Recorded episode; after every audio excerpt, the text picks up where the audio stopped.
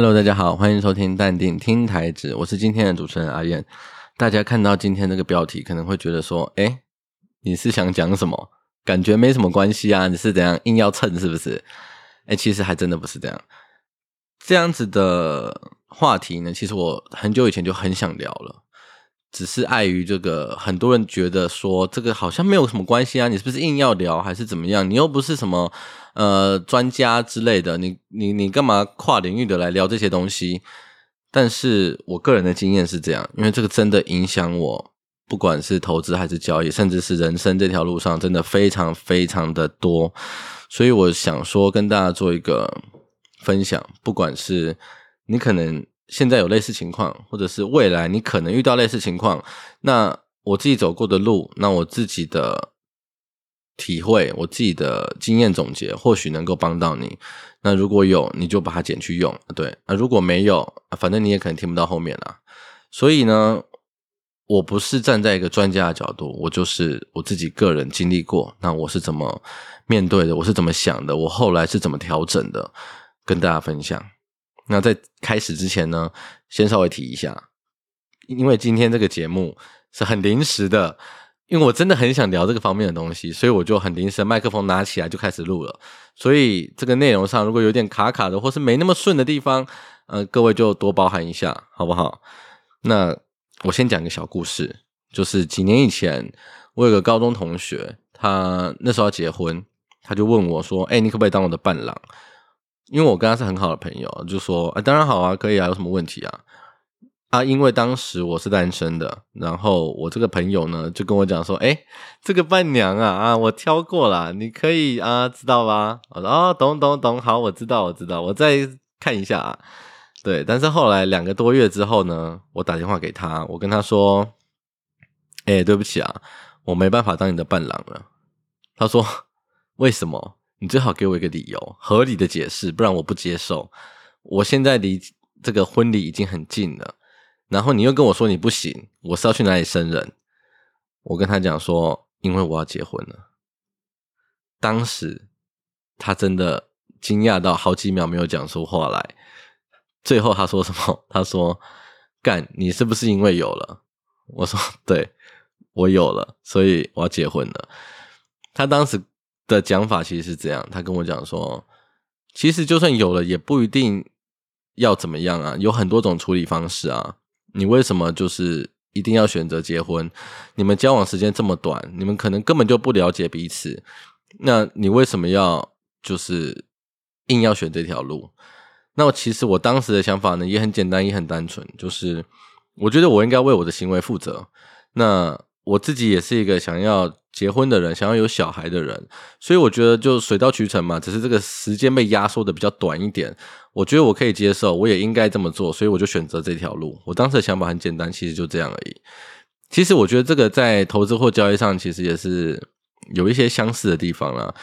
比如说我在停损的时候，我当时的想法都会是，对，就是我自己看错的，我自己没有。很多地方没有观察到，或是没有注意到，我自己要买进的，那现在走势不如预期了，我就是该负责把这些部位砍掉，这些亏损就是我自己对自己行为负责的表现。那很多人可能会觉得说，啊，当时买进是因为啊别人推荐的啊，然后或者老哪个老师讲啦，说这个标的看好啊，什么什么之类，巴拉巴拉巴拉的，然后他们就会觉得说，这个亏损跟他没有关系。那是别人的看法，那是别人害他亏损的。我觉得这样子的想法在交易、在投资上都是非常危险的，因为没有人逼你买啊，你自己要买的。那你自己买了，你现在赔钱了，你要怪谁？你要怪人太多了，就怪你自己，好不好？像个大人一样，成熟一点，替自己的行为负责，该砍就砍。我觉得，如果你这样想的话，其实停损根本一点都不难，你只是在替自己的行为负责而已，就这么简单。那回到我们刚刚讲的，我当时的想法呢，其实也就是这样，很简单。只是我真的没有想到后来会有这么多的问题。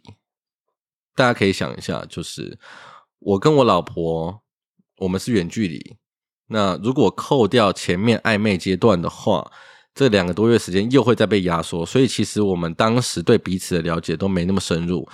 那突然结婚生小孩，然后住在一起，自然而然很容易会有很多很多的问题必须要面对，不管是嗯价值观，或者是生活习惯之类的，诸如此类的，非常非常非常的多。所以当时我们的状态呢，根本就可以用啊一天一小吵啊，三天一大吵来形容，哎，真的一点都不夸张，真的就是这样。那我当时呢，也很容易因为，比如说我今天。白天啊，我进了多单，然后啊，下午我们吵架了啊，吵得呃，吵得不可开交啊，一吵吵到半夜三四点，然后就很不爽啊，直接把部位砍掉。因为我当时很容易，很容易，因为我跟他吵架，然后我真的没有其他的多余的心思心力去注意我的部位或者注意市场怎么样，我很多心思很多心力都放在这个吵架应该要怎么办，跟他的关系应该要怎么办。所以，我后来意识到，这真的影响我非常非常的多。我如果没有把这些事情处理好，我没有办法好好的整理好我的情绪，或者是整理好、调整好我跟他之间的关系，应该要怎么样维持？那我很多事情其实是完全没有办法做的。我当时就是很深刻的体领悟到这件事情，所以我就开始想必我必须做出一些调整。那有什么方法呢？因为他的生活习惯跟我的生活习惯其实不太一样。那很多地方呢，我会觉得看不顺眼，他也会觉得看我不顺眼。那这件事情该怎么处理？我当时的想法其实很简单，我想说，我觉得事情应该这样子做。那我就会想说，我应该要怎么样跟他沟通，让他变成我想要的那个样子。我试过很多沟通方法，可能好好讲啊，或是有时候真的很不爽。就言语会表达的比较激烈一点，但是这些方法很多方法我都试过，我觉得这从根本上来说就是错的，因为他是他，我是我，我想要把他变成我想要的人，根本就是不切实际，也不必要，也不可能。那这样子做的话，只会让自己越来越不爽，然后情绪控管会越来越差，因为他就没有办法达成你的期望。所以我后来换了一个方式，我觉得在。人际关系上，或者是其实很多方面都是这样子啦。我们会遇到很多各式各样的状况，各式各样的冲突。那这样子的不顺遂呢，总是有人要去调整、去适应。如果尽量让容易调整、容易适应的人去面对，那这样子的处理状况，呃，冲突，如果要达到一个理想状态的总成本呢，其实是会最低的。我当时的想法是，我了解他的个性，我也知道我自己。其实调整好，然后把我们的关系拉得更近一点，不那么糟。其实我是比较容易去调整的，相对于他他他而言呢、所以我当时就跟我自己讲：好，没关系，因为我是一个比较容易调整的人，那这个责任就我负责。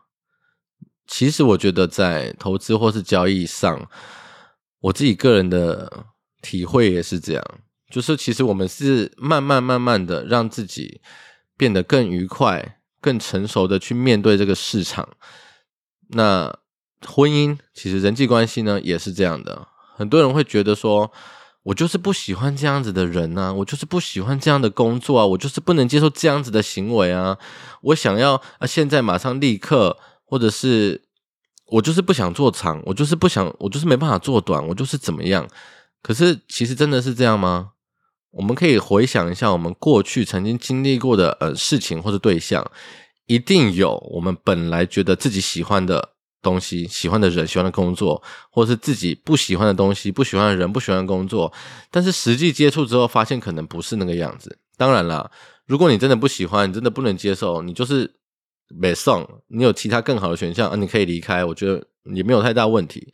但是如果你单纯因为你不喜欢，我不能接受，我就真的不喜欢这样子嘛。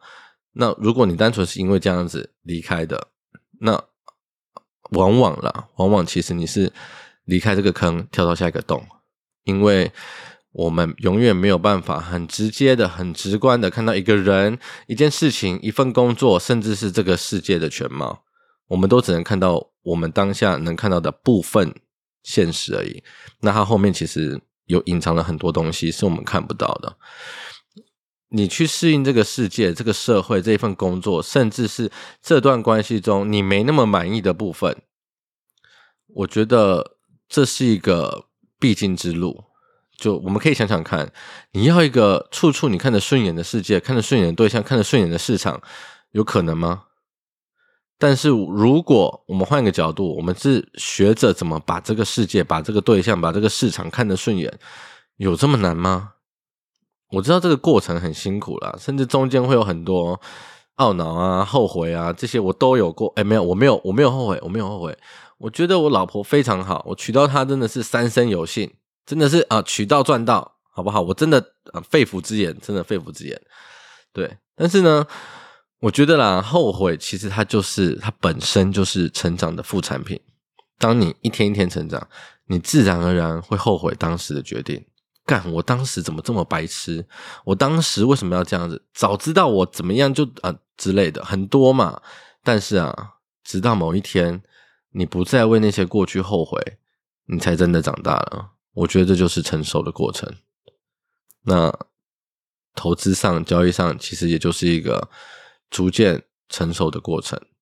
那当我们成熟到一定阶段了，一定程度了。